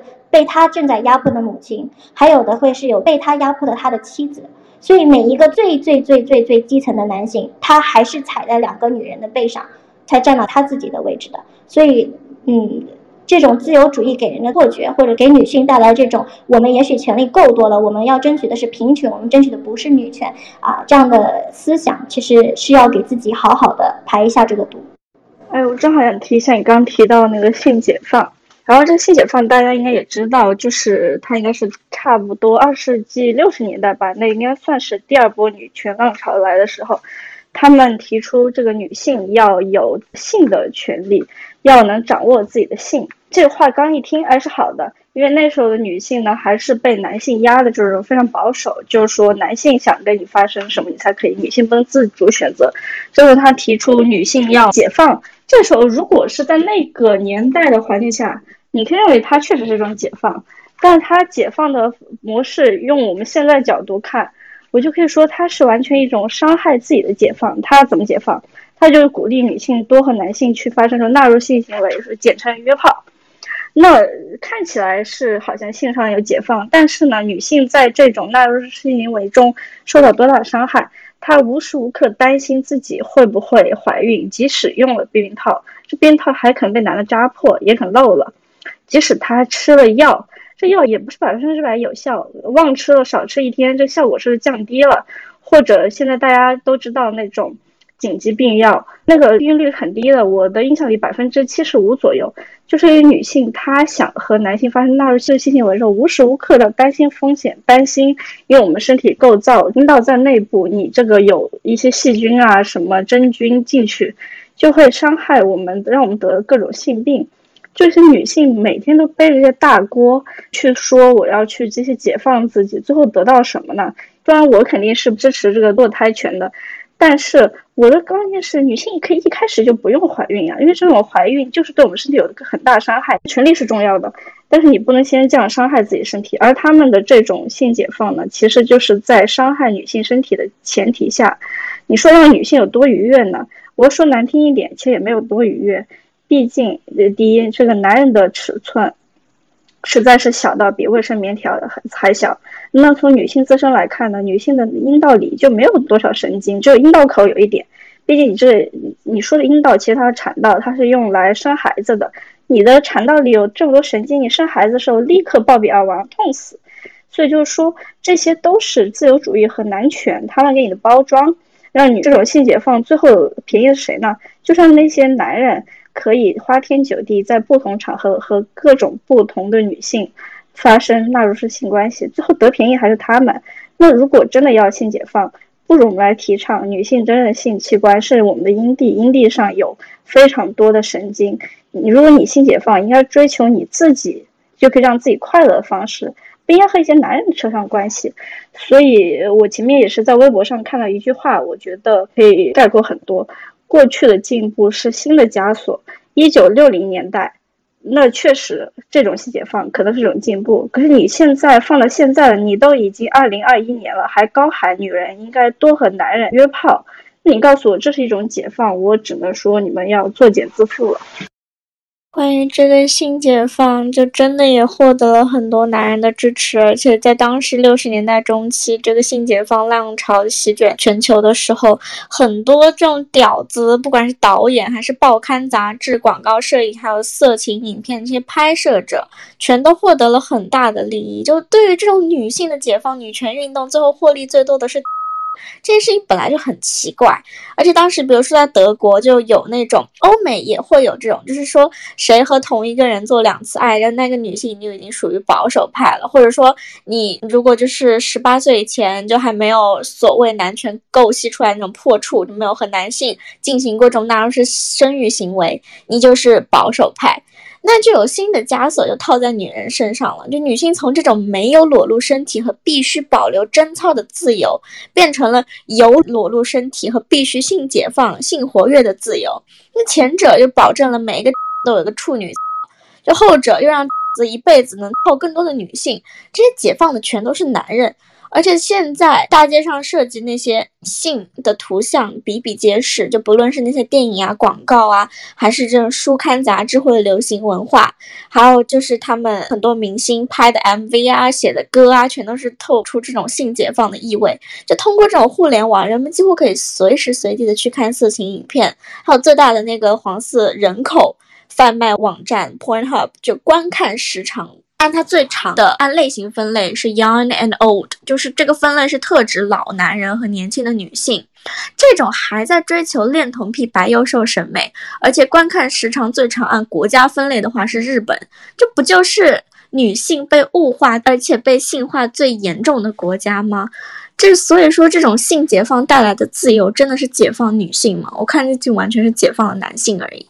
而且你刚说到那个保守，就有话要说，其实就是有一部分女权流派，他们有提到反对针对女性这种性剥削，说白了就是反黄片，还有就是通俗话叫嫖娼。因为我们角度就是男性去强奸这种性工作者，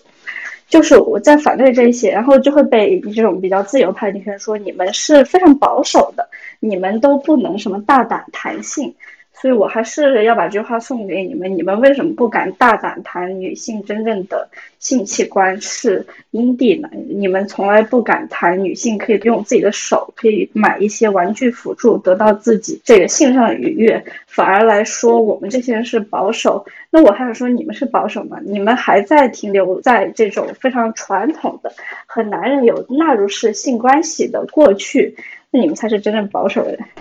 然后这一点要说的就是，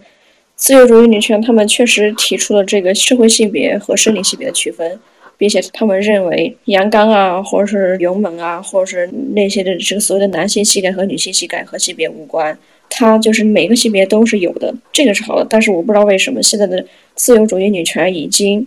去支持消减女性定义，而消遣女性定义的一个核心就是一个男的只需要认为他自己具有传统意义上的女人味儿，也就是符合社会性别刻板印象、女性刻板印象，温柔啊、长发呀，然后喜欢男人怎么着怎么着，他就可以自己号称为女性。然而这些自由主义女权居然在那里不遗余力地呐喊着，他们的心里边包容着整个地球，他们什么都包，什么都关注，进女厕所要关注。她是女人，她也她要支持男童要代孕合法，他们也支持，然后各种各样他们支持，但是他们唯独不支持女人坚持自己的定义，女人坚持称呼自己为女人，自己为有阴道有子宫的女人。他们为什么这样呢？因为自由主义，他们他们坚信个体的自由，个体的意志就是自我认知、自我认同比生物性更加重要。所以，他们这样的自由之下，女人以后已经不再会是女人了。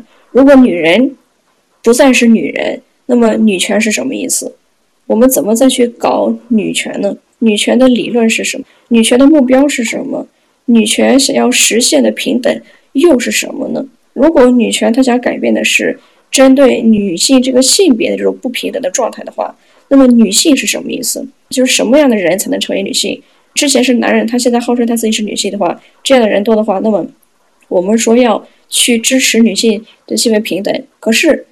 这一些女性里边已经有了曾经的男人了，这些人他们并不受到歧视的话，那么现在女性仍然会存在受到这因为她是女性而受到的这种歧视吗？没有了，那没有这样的话，那么女权还可能存在吗？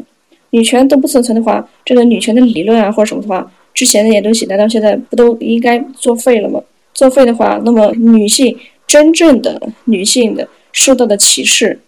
跟她受到的伤害还会真正的存在吗？她哪怕存在之后，她仍然能够称之为这是女性受到的伤害吗？不是，她只是一部分的女性受到的伤害。那么这一部分女性受到的伤害，她有资格去做改变吗？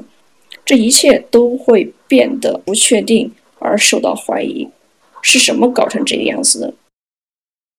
就是在自由主义这个女权底下，现在女权被变成什么样？就是现在在所谓的这种政治正正确极端的对女权的形容，并不是 feminism，并不是女性权益，而是会说成是 gender avenger 或者 genderism。他们讲究的是这种对性别的所谓的呃，直接翻译过来就是性别复仇者吧，或者说是对对性别争取权益的人。所以他们想要包括所有的性别在这个 movement 当中。那其实这样的话，对女性。的剥削和迫害，其实和自由人自己决定要什么化妆自由是有一个同同工之处的。嗯，就像当一些某某些人，他们当化一个全脸妆的时候，他们会得到一种所谓的这个女性性别给他带来的性别高潮，是因为他们觉得化妆是一个女性她原本就应该有的一个前提条件，和一个女性她在这个社会上应该把她的容貌在所有其他的这个方面要崇高的一点。然后当他们呃，比如说在呃 BDSM 或者在一些性癖群体里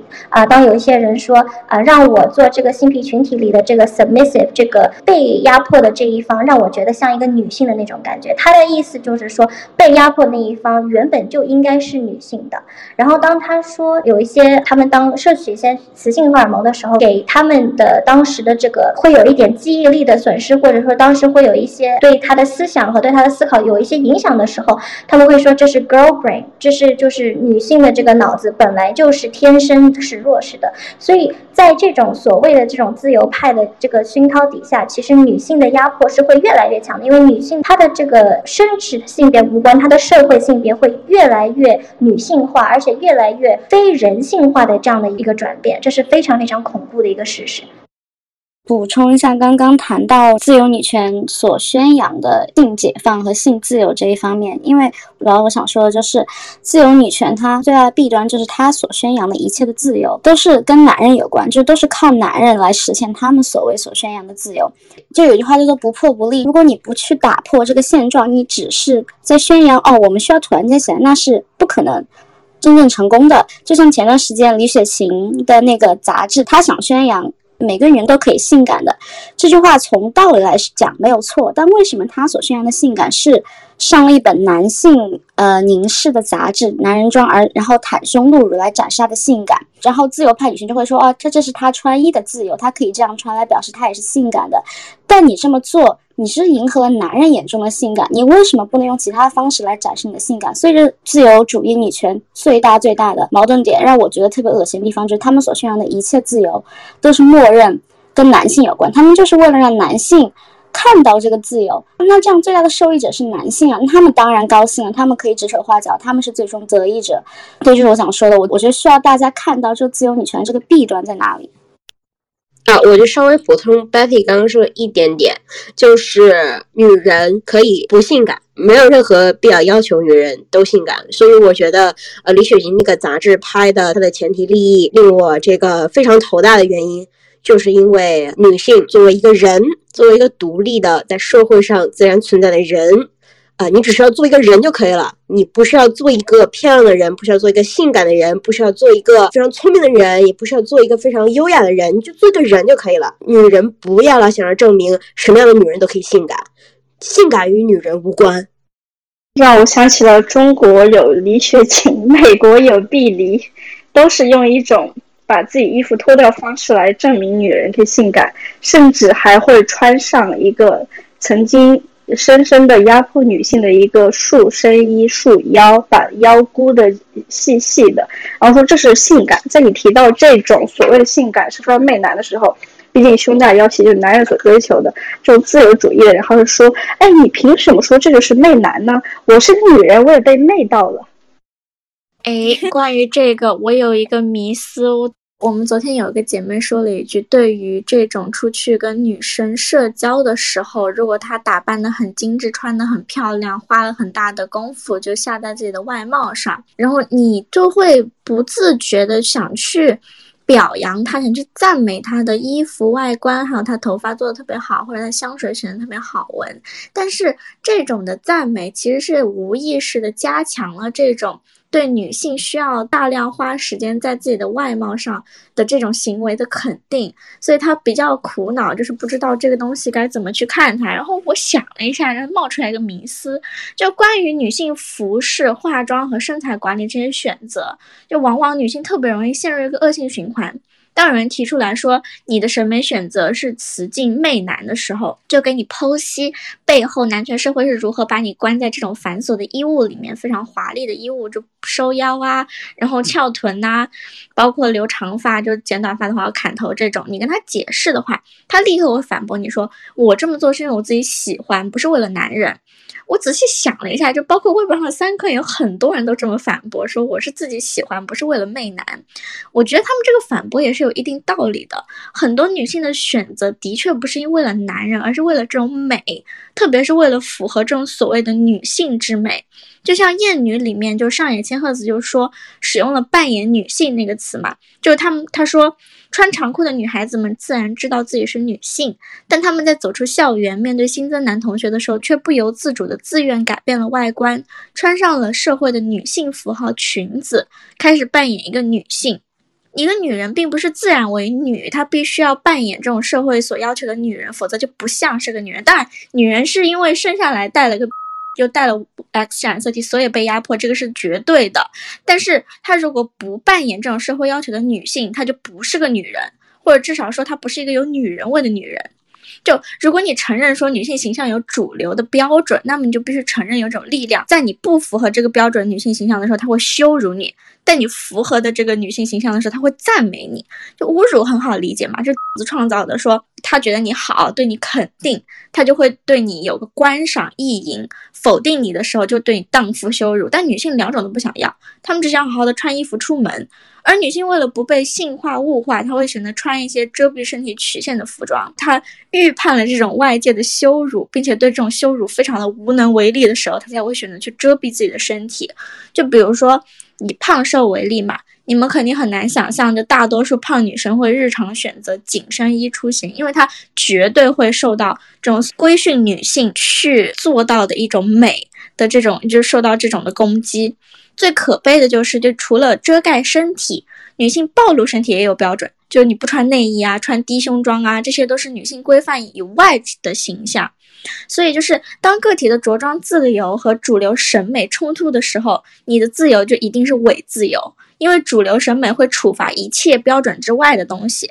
就刚刚说的那些侮辱和攻击，来自于或者是二。子的，还算是明枪。但是对于这种女性美的称赞，就之前我们姐妹比较苦恼的这个，就是真的暗箭。比如说，当你打扮或者不打扮的时候都没有差别，你就不会受到外界的反馈的时候，有几个人还会继续花那么多时间、金钱去维持一个毫无意义的外观？你像微博上姐妹们说的，你一个人在草原里面给你丢去一年，你还会继续化妆吗？这答案是显而易见的，肯定不会啊！就可能和很多女性推崇的姐妹夸夸氛围不同啊。现阶段，我感觉就希望拥有这样一个女性的外貌不赞美的社交氛围，因为我们还现在这种女性美的泥潭里面，就是你认同的这种女性美，她认同这种女性美，都绝对不可能说是自然的产物。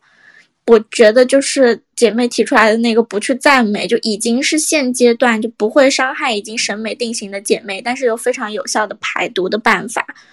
就像还有 F 子昨天就提到的那个欧美的 BBL 手术叫什么 Brazilian Butt Lift 手术嘛，就是提臀的丰臀的手术。对，然后就是像那些模仿麻辣鸡、卡戴珊去丰臀的女性，就冒着这种和心脏手术划等号的风险去填充臀部脂肪，到底对自己的身体厌恶到何种地步？对他人的这种对女性美的赞美渴望到何种地步，才会下定决心躺在手术台上，就冒着死亡的风险要去改变自己的外貌？而且我给大家念几个数据吧，就是。知名医学杂志《柳叶刀》二零一六年发刊文章《巨大的问题：进食障碍》提到，欧盟大概有两千万进食障碍患者，每六至七个年轻的女性中就有一人患进食障碍，约零点九到四点三女性与零点二到零点三的男性曾在人生中某个时间点得过厌食症，约有百分之零点四的年轻女性会发生厌食症，是年轻男性病例数量的十倍以上。约百分之五厌食症患者会在十年内死于并发症，这一数量甚至高于新冠致死率。二零一七年，上海市精神卫生进食障碍诊治中心对上海三所女生较多的高校新生进行健康调查，进食障碍可疑的人群比例高达百分之三十。其中相当数量都是因为过度减肥而导致的这种精神疾病所致，所以我们真的要主动的对这种女性美进行回避。张汉娜说：“你可以夸他们找到了好的工作啊，考试考好了，或者是获得了一些学业、事业上的成就，或者你买了个房子啊，我考虑要买房子啊，对你人生未来有什么规划？这样，而不是聚焦于说我好喜欢你的包，我好喜欢你的口红色号。虽然这只是一种 small talk，但是你如果非要谈的话，你甚至可以去谈论天气，你都不要把重点放在这种女性美身上，那对女性美的主动回避。”就肯定一开始会让很多女性感到失望，特别是她们在细心研究了精心打扮，就配了很久的妆，然后出来跟你玩的时候。但是，就看我之前念那些血淋淋的数据，也许我们真的应该为这些深陷审美地狱的姐妹们做些什么，也为自己做些什么，而且。如果真的如同一些女性所说的，我化妆是为了我开心，我减肥是为了我喜欢，那么我们就更应该支持这种不赞美的社会了。因为只有当外界一切声音停止反馈的时候，你才会真的知道你自己的选择究竟是不是你真的所谓的自发的喜欢。呃，我还想在实操性上面再添加一个可操作的、适用于我们每个人的现实生活的，就是。当我们在给自己的女性朋友、亲人赠送礼物的时候，不要赠送化妆品、香水、衣服这样的，这样继续强化所谓女性美的事物。尤其是我们非常非常容易在赠送礼物的时候，尤其是向女性赠送礼物的时候，我们 default 到。啊！我送她一副好看的耳环，我送她一个好看的包，我送她一个呃最近大热的眼影啊、腮红啊、口红啊，啊，我送她一件好看的衣服。呃，我们可以在生活中停止这种做法。我们可以送我们的朋友什么？我们可以送他一本最近非常知名的对人的知识有增益的书。我们可以送给我们的朋友一个知识付费的学习的机会，我们甚至可以送给我们的朋友一个同等价值下的一张航空公司的代金券。我们让他们去走出去去看世界。我们也不要再把我们的女性朋友拘束在一个研究、琢磨、折腾自己的身体、自己的脸、自己的头发的这么一个环境里面了。因为这就是当我们在做这种行为的时候，我们不断在缩小我们女性朋友的生存价值和生存空间，就是非常可有实操性的，就是。不管你是男性还是女性，在你给女性赠送礼物的时候，停止赠送与传统意义女性美有关的物品，这是在把你的女性朋友和亲人单一化到一个呃非常没有价值的一个地步。我们可以把它从我们的生活里面完全的除去，是非常容易的。你挑一本畅销书，不管从价值、内涵，还是从它的可行程度来讲，都要比你。送一个化妆品，送一个手提包，送一副耳环，要有价值的多。然后虽然说我们知道我们自己送那些东西肯定不会成为决定我们朋友们变成什么样子的这个人的这个的动机，但是好歹我们不要助纣为虐了，或者是不要再再让他陷得更深了。对，我觉得就说的非常的好。还有一个能想到的主意，就是可以给他们啊送，比如说去健身房的拳击课，或者说是去让他们强健身体的，你比如说哑铃，或者是怎么样的。因为其实女性在世界上的这种白瘦幼审美，其实是在亚洲国度的这种啊偏高的这种，像欧美的这些审美，现在已经偏向于就是说可能是更健身一点的审美，但是他们的那种另外一种性化的方式。就是他们就像卡戴珊啊，像 Nicki Minaj 一些这种在好莱坞标杆性女性人物的这种丰臀或者丰胸、丰唇的这种审美，其实和这个亚洲的白瘦幼审美是不产一的。但是他们都是在父权社会这个男性凝视下的这样的产物啊，这样的产物都是畸形的，这样的产物都是剥削女性的健康、女性的金钱和女性的在这个社会上的地位的。它会不方便你走路，不方便你行动，不方便你做一个人，作为一个人的。这个权利，然而就是在一些女权主义比较发达的一些欧洲国家呢，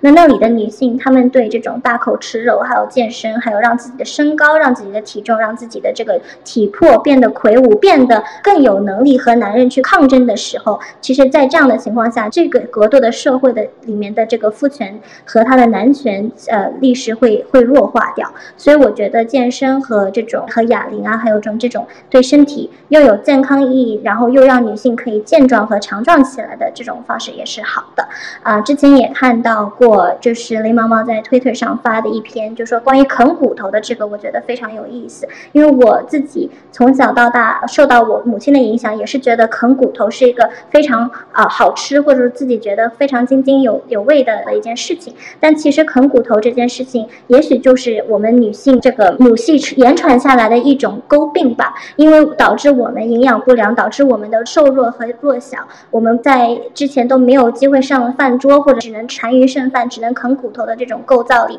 使得我们的基因啊越来越像一个白瘦幼的这样的行走。如果一直是像这样的走的话，我们还有什么样的机会能和男性和男权去去抗争呢？啊，那正好我可以简单直接点儿，也送不了什么高大上的东西，就给人家送点好吃的，送一个店里代金券，去吃顿肉，吃顿牛排。毕竟在我们这中国文化里。女性这多吃一点都不行，什么晚上呢只能吃个苹果，只能吃个黄瓜为了减肥。那我就给我的女性朋友多送点好吃的，尤其是送肉，天天吃吃开心。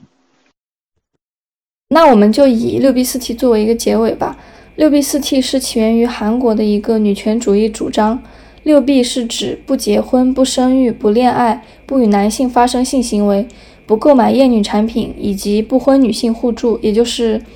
呃，单身女性互助。四 T 指的是脱束身衣、脱宗教、脱御宅文化、脱偶像。这个主张女性从男性为中心的政治文化影响中脱离自立，进而形成全方位的女性文化和女性势力。那让我来做个结尾好了。关于六 B 四 T 的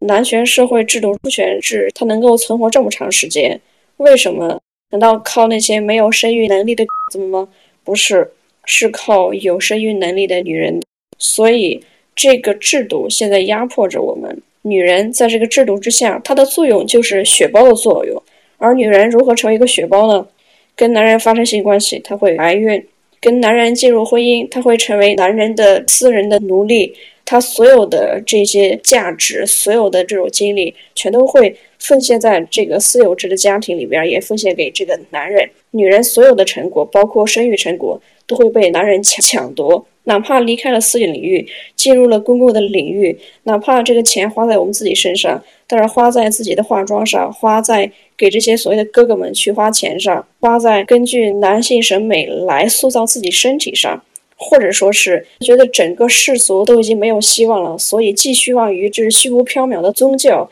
寄希望于一个神圣的天赋。一个神圣的子拯救凡间的你，这个都是伤害自己，然后让自己成为血包的具体的方法。所以，如果我们真的想要达到一个无论是暂时的自由、中间的自由、未来的自由以及以后的自由，性别分离主义在目前阶段最有效的、最彻底的就是六 B 四 T，践行六 B 四 T，为我们自己省钱、省时间、省精力。然后会把所有的这种关注跟信心全都放在自己身上，这样只会让我们更加自由，更加朝人的这个方向前进。那我们今天就聊到这里吧。感兴趣我们更多内容的姐妹们可以订阅我们的频道，以及关注我们的官方推特和 ins，这样就不会走丢啦。在简介里可以找到我们这些官方账号的链接。大家拜拜。